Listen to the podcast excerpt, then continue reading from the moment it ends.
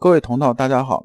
我们上一讲啊，主要是讲了徐爱啊和先生啊以及弟子啊探讨啊知行合一的事情，也就是知行合一啊和格物修心如何结合到一起。这一讲呢，我们讲《传习录》的六，因为《传习录》的六啊相对来说啊它比较长，我们分成两部分，就是这一讲讲一半，下一讲讲另一半。这部分我们讲什么呢？讲主要内容是格物的本质。那么有这么两个问题：一啊，格物的物究竟是什么？第二呢，格物入门的心法究竟是什么？大家带着问题去听。爱问：昨闻先生指至善之教，已觉功夫有用利处，但于诸子格物之训，思之终不能合。呃，先生曰：格物是指至善之功，既知至善，即知格物矣。这段啊，还是徐爱啊，接着下面一段的问题啊，他接着问先生啊。说先生，昨天啊，我知行合一这种事情啊，你跟我讲了之后，我基本心里头已经能理解了。然后呢，通过知行合一啊，达到止于至善呢，这个事情呢，我基本上也有模模糊糊啊，有这么一概念了，知道怎么做。但是呢，因为啊，我以前主要是学啊，是朱子的集注这个大学，那么呢，朱子讲格物这段的事情啊，和先生您讲的也不太一样。你们俩都是大儒啊，我这个心里边啊，还是。左右徘徊之间呢，我不大清楚啊，就是我没有想明白这个事情究竟是怎么个意思。说先生啊，您能不能再详细再说一说？那讲到这里啊，我们首先讲一下，就是关于啊朱子啊格物之说，他究竟说了什么了？这段引文呢是引自朱子的。朱子说啊，盖人心之灵，莫不有之；而天下之物，莫不有理。唯于理有未穷。故其知有不尽也，是以大学始教。上面这句话的意思是说呢，这朱子说这意思啊，说啊，我们呢人心呢都是有知的，就是有灵知的，有这个良知的。那么呢，天下的物啊，天下的事事物啊，这物啊不光是指东西，比如说具体事儿的，这也算是一物。那么这个理呀，都蕴含在物里边。然后我们把这个理呀，想让它穷尽呢，只能什么呢？只能是在物里边探究啊。只要我们探究啊，探究到顶的时候啊，这理呀就出来了。这个理呀，朱子讲的也是天理的意思。所以啊，他说《大学》说呀，凡是修习啊这个心性啊，修习理啊，我们怎么做呢？要凡天下之物，莫不因其已知之理而欲穷之，以求至乎其极啊。至乎其极是什么呢？是指啊达到极限的这种顶点呢。至于用力之久，而一旦豁然贯通焉，则众物之表里精粗无不到，而无心全体大用无不明。此谓物格，此谓知之至也。我把它要讲成白话，因为听文言呢听着很难受。朱子啊讲的核心就是一个意思啊，说啊我们这理啊在哪儿呢？都在物上啊。只要啊我们不断的格物格物格物，就是在物上是琢磨。琢磨到顶点的时候啊，就突然一下子豁然开朗了。那么呢，所有这个理呀就全明白了。那么这时候呢，我们就能达到什么程度？达到止于至善这种程度，也就是最后这一句：“此谓物格，此谓知止至也。”但是呢，我们回头想想，它这东西其实啊是没有多少道理的。打个比方，这个物啊，我们如果讲具体一个物来格的话呢，这个东西又有点太抽象了，我们听着又很费劲。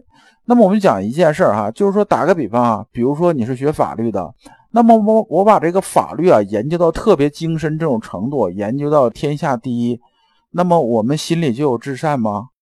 那么这些啊，做律师的也好，还是做其他行业的也好，就是技术非常专精啊，在一个物的方向啊做的特别好的人，和他的心地善良是有直接关系的吗？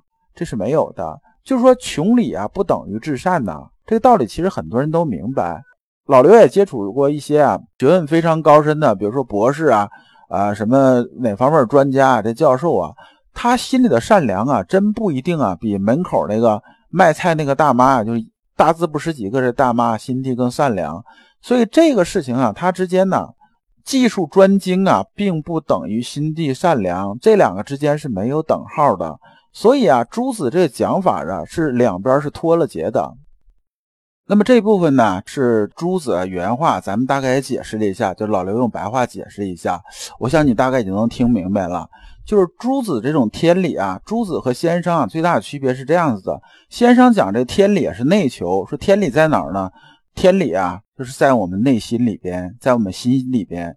而诸子讲啊，我的天理在哪儿？天理在外物上，不在心里边。所以老百姓常讲一句话，叫什么呢？叫你做这事情还有没有天理了？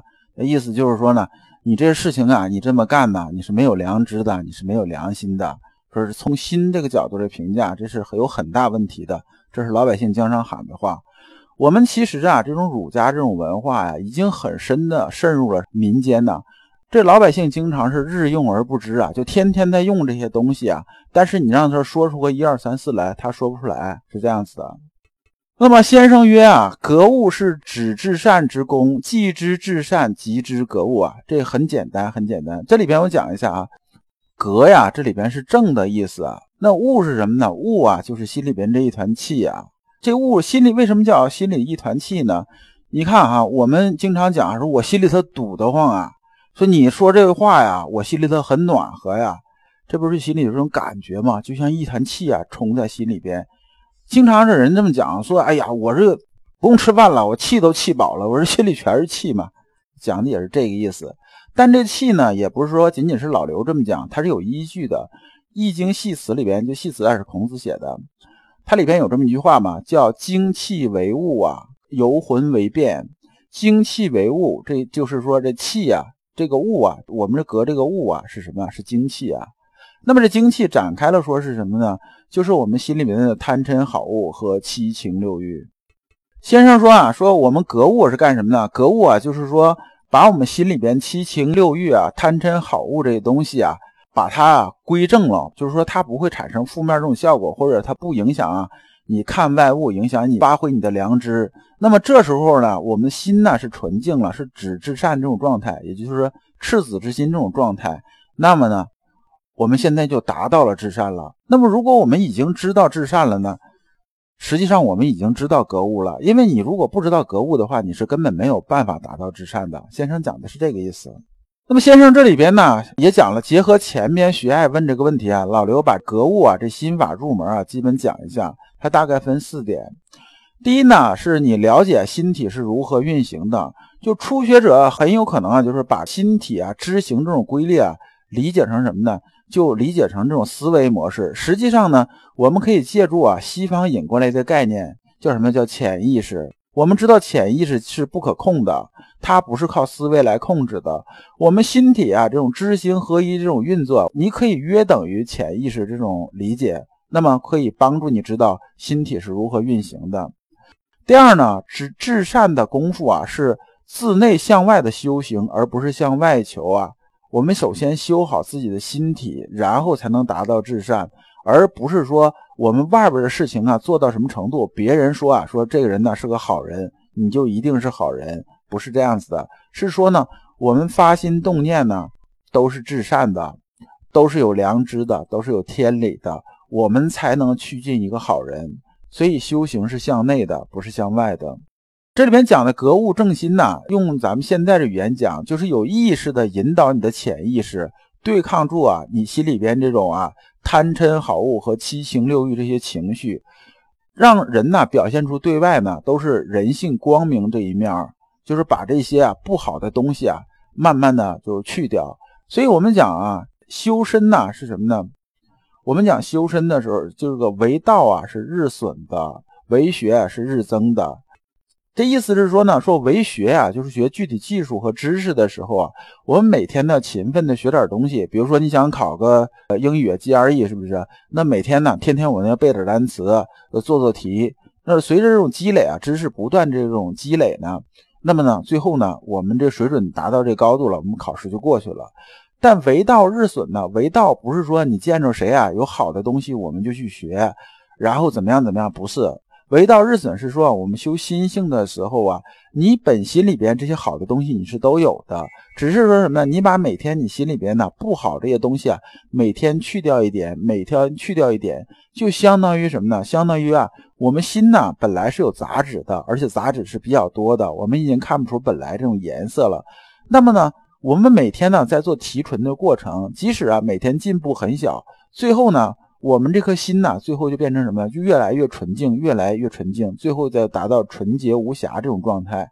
那么呢，晶莹剔透、纯洁无瑕的时候呢，我们的这种修行啊，就到至善的这种层面了，就是达到这个圣人层面。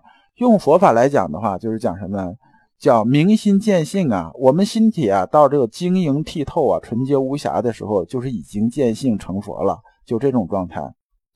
那么第四呢，说我们修行啊，要日日磨净，方见进境，下学才能上达。意思说呢，我们想达到啊心呐成佛这种程度的时候啊，不是说啊你能背几个口诀啊，然后看到别人成佛你就能成佛，不是。我们这是没有捷径的，只能啊天天去修行，为道日损呐。就是修这个身的时候，修心的时候，天天呢把你这不好的东西杂质往出剔。剃到最后的时候啊，突然有一天呢，就是量变到质变了，我们达到一个果位，达到这么一种程度，那么我们就已经上达了。徐爱啊，又接着问先生说：“先生啊，你昨天讲格物那些东西啊，我大概其实我已经知道了，但是呢，我以前啊，因为学的都是诸子批注的书嘛，我发现诸子啊讲经一啊，讲伯约啊，还有孟子啊讲尽心知性。”好像他们之间啊是互相能印证的，然后呢，他们放在一起印证的时候，跟你说呢又不太一样，所以呢，我想来想去，我也没想明白。说先生啊，你能不能再给我说一下？因为这里边呢牵扯到有些典故啊，就是诸子啊之训呐，这里边的经一啊、伯约呀、孟子啊、尽心之性啊，老刘啊，简单的在这边把它说一下。因为我如果这段是不说的话，你下边在听的时候，你听的也是晕的。我们再简单讲一下啊。呃，知道的就可以直接绕过去了，就可以不听了。但是你不知道，你就听老刘啊，在耽误你们一点点时间。我们先说里边这个经一是什么？这个经一啊，它源自啊，这个我们中华民族十六字这种心法，就是人心微微，道心微微，唯精唯一，允直觉中啊。传习录里面不断会讲到这个东西。那么这个经字的意思啊，经就是熟，一呢就是纯。那么精一的意思呢？按朱子的解释，就是说对事物的道理研究到非常精细这种程度，就是说这个对这事情研究特别精，就这个意思。那么我们接着往下讲啊，讲伯约。伯约这两个字呢，源自啊《论语》。《论语》的原话是说：“子曰：君子博学于文，约之以礼。”讲是这个意思。那么伯约呢，展开了就是什么呢？就是博学于文，约之以礼啊。它前面两个首字。博学于文呢，意思是说呢，广泛的吸收各种道理。我们讲这个博士，博士啊，这个博不就是说，哎呀，我这知道的多嘛，对不对？那么博学呢，就是博学多才的意思。博学于文，就是说广泛的吸收各种道理。约之以礼呢，约呢，你可以联想到什么？比如说约约数是多少？约等于它就是简化嘛。约之以礼啊，就是把学到这些东西啊，简约到人和人相处啊，它之间的这种啊礼节啊。和这种行仪就这么个意思啊。孟子啊讲这尽心知性啊，实际上他把学东西这些人呢，根据人物性不同啊，他分成三类。这三类是怎么说的呢？第一类啊是尽心知性啊，讲的是哪类人呢？就这类人生而知之这类人，就是人家啊这个悟性特别高，这一点就透，然后到这世间来为人处事各方面说的话，基本上就不用学，这一看就全明白了。那么是这类人，这类是天资非常高，咱比不了。完，第二类人呢是学而知之这类人，就是说呢，这类人呢他得学一下，他才能知道，也就是存心养性啊这个层面的人，他想做到止至善这种功夫呢，就得时时提醒自己。比如说今天啊，我做一件事情之后，突然我心里边有私欲出来了，然后我能不能感觉到？我感觉到，马上提醒自己，哎呀，这不对，这不对，这不能这么做呀。所以呢，这类人就是说，君子日三省乎己身呐，指的就是这类人，就是说我天天呢，我要反省自己的行为嘛，是不是？因为咱们这水平啊，还没有到生而知之水平，咱只能学而知之嘛，就不断的学，不断的的反思自己，这是第二类人。第三类人呢，就指绝大部分这类人呢，就是妖兽不二啊，修身以四之。这类人什么呢？是困而知之。就说我遇到困难了，我碰到事儿了之后，我才知道，哎呀，还要用这些东西，我得学呀，我得知道，属于这类人。这类人因为悟性不高嘛，不知道天理啊究竟是什么，就是懵懵懂懂，我也不知道，我也不知道人这个命啊是什么。我坚持做我认为做得好的事情。既然一般的没太多文化这种人，比如说他很善良，是不是？那我就坚持做啊，我认为善良的事情啊，这就是第三类啊，酷而行之。那这里边呢，讲到什么？讲到朱子这种误解啊，就是朱子在批注孔子集注的时候啊，他把格物啊等同于什么呢？等同于静心之性了。那么进而引出什么？他是要穷究万事万物这种道理啊，这就是朱子啊这种误解，也就是先生指出的什么呢？指出啊他们之间这种不同，就这个朱子究竟差在哪儿了？所以先生回答徐爱的话呀，第一句是说：“子夏笃信圣人，曾子反求诸己啊。”这句话很有意思啊，是说啊，子夏这个人呢，他知道什么呢？知道我这个悟性啊不是很强。那么我想事情的时候啊，我想不那么深，也想不出那么透。我对天理啊，我也不是特别洞悉。那怎么办呢？那我就跟着一个圣人吧。那么他做什么，我就做什么。不懂的我就问这圣人呢，我就把他当成我的偶像嘛，我来问他。那么曾子呢？这个人呢，相对来说啊，他悟性就要高一点。曾子啊，就不完全呢听啊圣人的话，就是圣人说什么我就干什么，不是这样子。曾子是说啊，你说这个事情啊，我先一听，听完之后呢，我去实践。我实践的时候啊，然后啊，我再根据我内心呢得到的东西啊，我来反证你这东西啊是可行的还是不可行的。可行呢，我就吸收了；不可行的，我就放一边。先生讲这句话，意思是说呢，就即使像子夏、曾子这种人呢，他也是看什么呀？我自己这种天性啊，究竟如何？就是说我的资质如何，才决定啊怎么去做。那么笃信圣人呢，就意思说是无条件的相信圣人。